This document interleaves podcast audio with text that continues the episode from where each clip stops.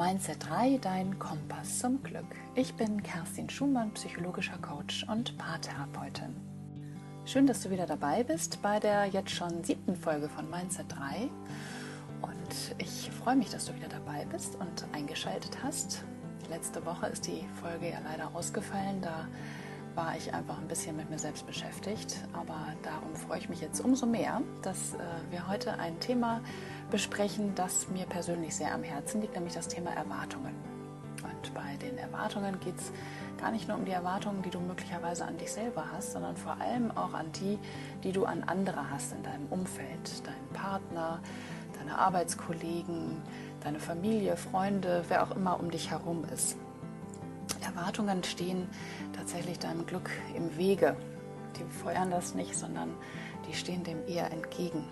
Die belasten nämlich diese Beziehungen und vor allem belasten sie auch dich selbst. Das Problem ist mit Erwartungen, dass ähm, die Erfüllung niemals Glück bedeutet, sondern maximal Zufriedenheit. Das ist die Frage, ob du das willst für dein Glück, Zufriedenheit. Also für dein Leben vor allem, nicht für dein Glück, weil das ist es ja nicht.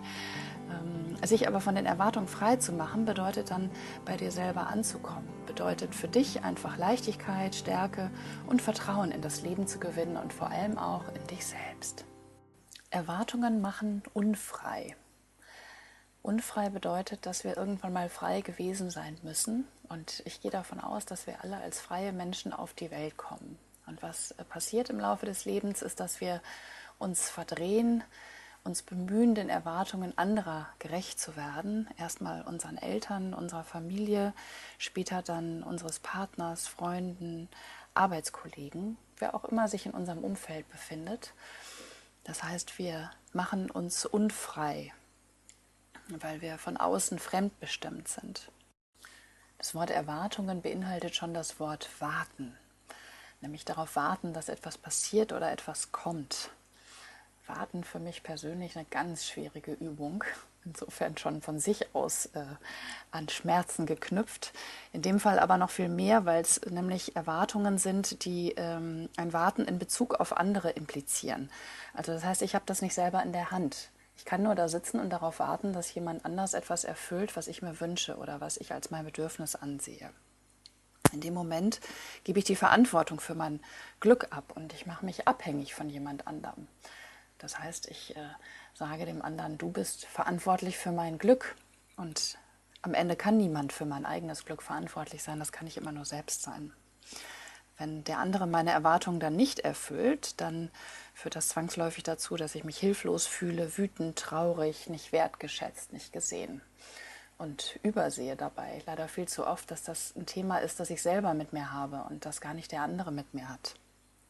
Denn der andere darf für sich entscheiden, ob er dem nachkommt oder nicht.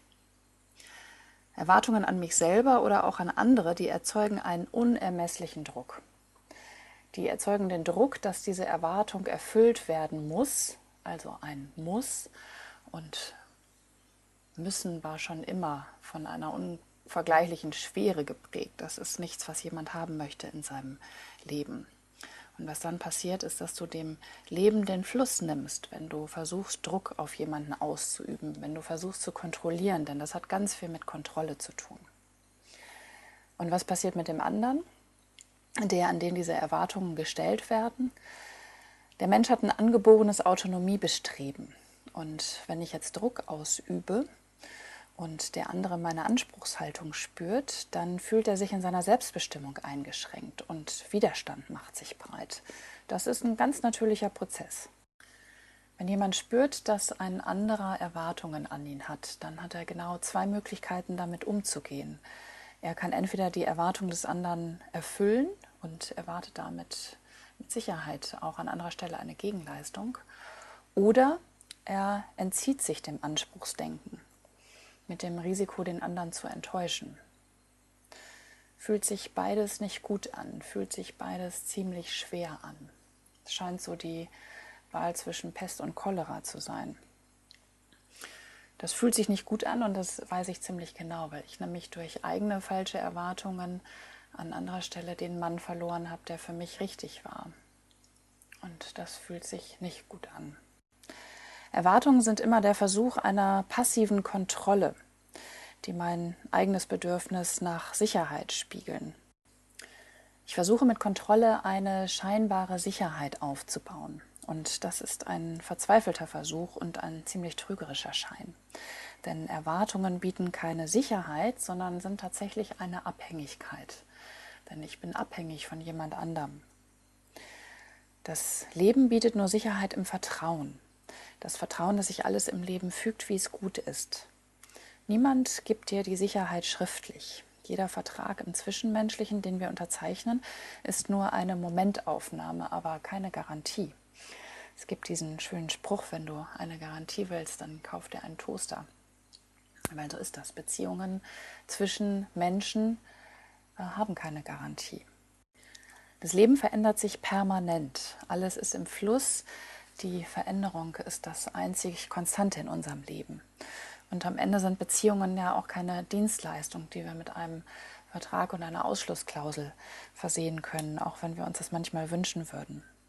Wenn wir immer nur die Erwartungen anderer erfüllen, leben wir nicht unser Leben, sondern das der Menschen um uns herum. Und das Erfüllen von Erwartungen, das haben wir schon von klein auf gelernt. Tatsächlich kennen wir das noch viel, viel früher. Denn wir haben gelernt, uns anzupassen. Anpassung ist Teil der Evolution. Wer sich am besten anpasst, der überlebt und der wird geliebt. Und wer querschießt, der fliegt raus. In meinen Coachings kommt das ganz oft äh, immer wieder zutage. Menschen, die ähm, in ihrer Kindheit brav und artig sein mussten, um dafür das Gefühl bekommen, geliebt zu werden, wie eine Art Tauschhandel. Und wenn wir als Kind lernen, dass nur ein artiges Kind den Erwartungen der Eltern entspricht und dann mehr geliebt wird und das unartige Kind mit Liebes- und Aufmerksamkeitsentzug bestraft wird, dann ist das etwas, was wir schon sehr früh verinnerlichen.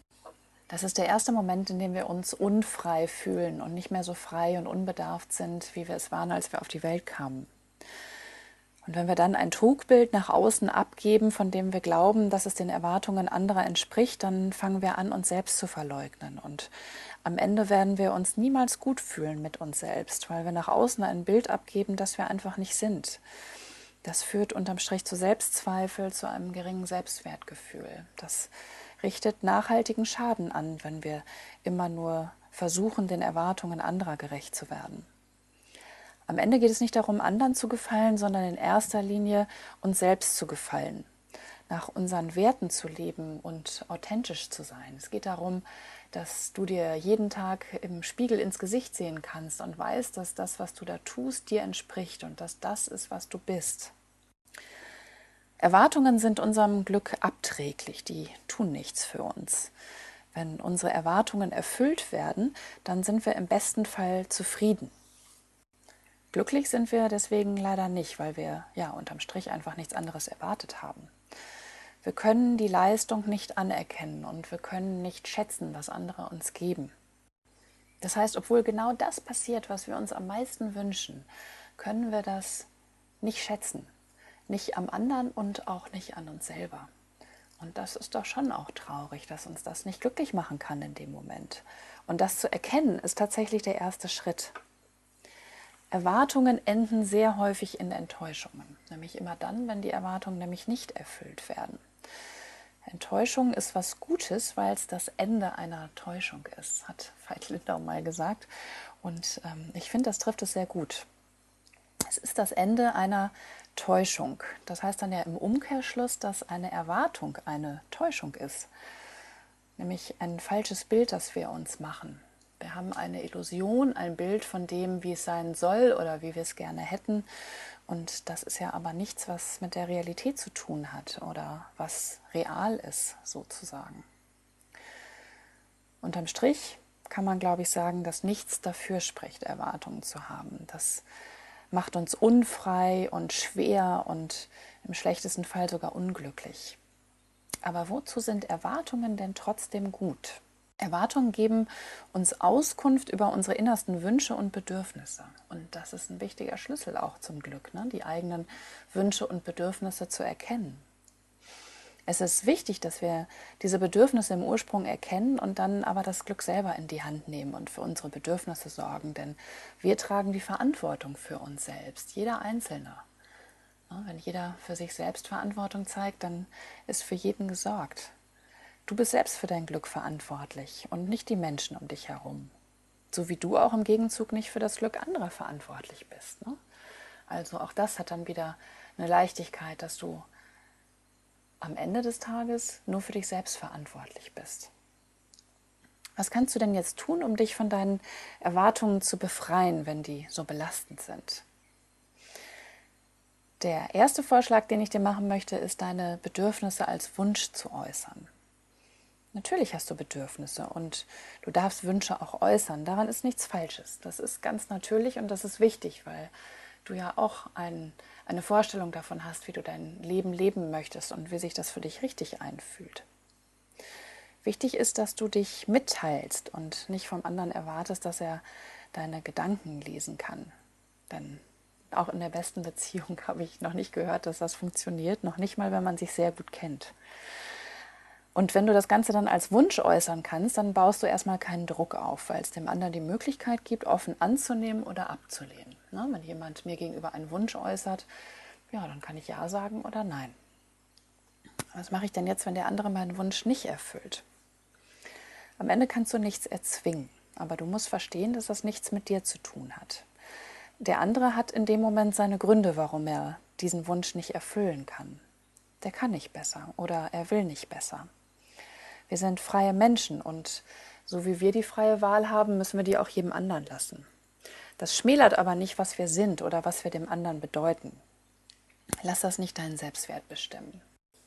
Wenn deine eigenen Bedürfnisse jetzt nicht mit denen deines Gegenüber übereinstimmen und ihr da nicht zusammenkommt, dann hast du zwei Möglichkeiten. Entweder erfüllst du dir das Bedürfnis selbst und findest einen anderen Weg, wie du das alleine schaffen kannst ohne dein Gegenüber, oder wenn deine Selbsterfüllung gravierenden Einfluss auf eure Beziehung hat, entscheidest du neu, welches Bedürfnis dir das Wichtigere ist. Und das ist auch eine Möglichkeit. Du bist nicht festgelegt auf eine Entscheidung, die du einmal getroffen hast. Du kannst neu in dich hineinspüren unter neuen Voraussetzungen und einfach gucken, was jetzt richtig ist. Ich wünsche dir sehr, dass du die richtige Entscheidung triffst. Der Kopf ist rund, damit das Denken die Richtung ändern kann eigene Bedürfnisse für den Moment zurückzustellen oder sich davon zu verabschieden, bedeutet nicht, sich selbst aufzugeben. Es bedeutet einfach nur, dass du die Prioritäten neu setzt und neu entscheidest, was wirklich wichtig ist für dich. Und mit dieser Entscheidung, die du dann triffst, bist du kein Opfer der Umstände, sondern du entscheidest dich bewusst für das, was sich für dich richtig und wichtig anfühlt. Der zweite Tipp ist, sei frei und offen für das, was kommt wenn du nichts erwartest, wie ein freies Kind, das offen ist für alles, was kommt, hast du die Fähigkeit, Freude und Glück zu empfinden über das, was dir geschenkt wird. Dann sind die schönen Dinge ein Geschenk und keine Selbstverständlichkeit. Stell dir das mal vor, dich so frei und offen zu fühlen wie ein Kind. Spürst du diese Glücksgefühle, die durch deinen Körper fließen? Das fühlt sich so leicht an und so wunderbar. Probier das mal aus mit kleinen Dingen. Der nächste Tipp ist, lass die Kontrolle los. Kontrolle ist so unfassbar schwer und das kostet so viel Energie. Etwas kontrollieren zu wollen, das nicht mal in unserer Macht liegt, das ist noch schlimmer. Das führt zu einem Gefühl der absoluten Hilflosigkeit. Wenn du die Einsicht hast, dass du nichts im Außen kontrollieren kannst, dann ist das der erste Schritt, um das auch loszulassen. Wenn ich es nicht kontrollieren kann, dann kann ich den Versuch auch aufgeben. Das kostet einfach nur Energie, Energie, die du viel mehr für dich selber brauchst. Wenn du es schaffst, Kontrolle aufzugeben, bedeutet das also im Umkehrschluss, dass du mehr Autonomie für dich selbst hast. Du bist freier. Der Gegenpol zu Kontrolle ist Vertrauen. Vertrauen in das Leben und darin, dass sich die Dinge entwickeln, wie es gut ist. Auch wenn du noch nicht gleich erkennst, wozu das gut ist, was du gerade erlebst. Aber wenn du es schaffst zu vertrauen, dann kannst du dir sicher sein, dass du alles bekommst, was gut ist für dich. Der vierte Tipp ist, lebe dein Selbst und nicht die Erwartungen anderer. Du bist nicht hier, um zu gefallen. Du bist hier, um dein Inneres im Außen zu leben, authentisch zu sein, wahr zu sein, dich zu entwickeln. Das ist der Grund, warum du hier bist. Nur wenn du dein Selbst auch im Außen lebst, bist du in deiner Mitte und dann bist du bei dir. Dann bist du stark und selbstbewusst und brauchst auch selbst keine Erwartungen mehr an andere zu haben, weil du völlig bei dir angekommen bist. Mein fünfter und letzter Tipp für dich, Gib deinem Bauch mehr Raum und verstehe, dass dein Kopf nur entscheiden kann, was er auch tatsächlich begreifen kann. Das Thema Intuition ist ja eins meiner Herzthemen, denn ich glaube und bin fest davon überzeugt, dass die meisten Wahrnehmungen außerhalb des Verstandes und jeglicher Schubladen angesiedelt sind. Und da kann der Kopf keine Entscheidungen treffen, weil er da einfach nicht hin kann. Das ist völlig außerhalb seines Radius. Und wenn du jetzt weißt, dass du deinen Kopf ausruhen darfst und auf deine Intuition vertrauen darfst, die macht den Job schon und die macht den auch gut, dann begibst du dich in den Fluss und dann vertraust du.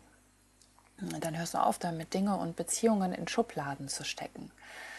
Das braucht keine Definition und keinen Stempel, da muss kein Name drauf, der irgendwas verpackt. Das Leben ist nicht schwarz-weiß. Wenn wir es schaffen, einfach sein zu lassen und staunen, was da ist und was da kommt, dann können wir fließen lassen. Wenn du dich treiben lassen kannst in dem Vertrauen, dass alles gut wird, dann bist du frei. Ich wünsche dir sehr, dass du in den Fluss kommst und dass du Dinge und Menschen in deinem Umfeld sein lassen kannst, wie sie sind, weil auch du sein kannst, wie du bist, ohne dass du Angst vor Wertung haben musst. Einfach weil du weißt, dass du so, wie du bist, gut bist. Du bist so, wie du bist, genau richtig und gut. Alles wird gut. Fühl dich umarmt. Alles Liebe.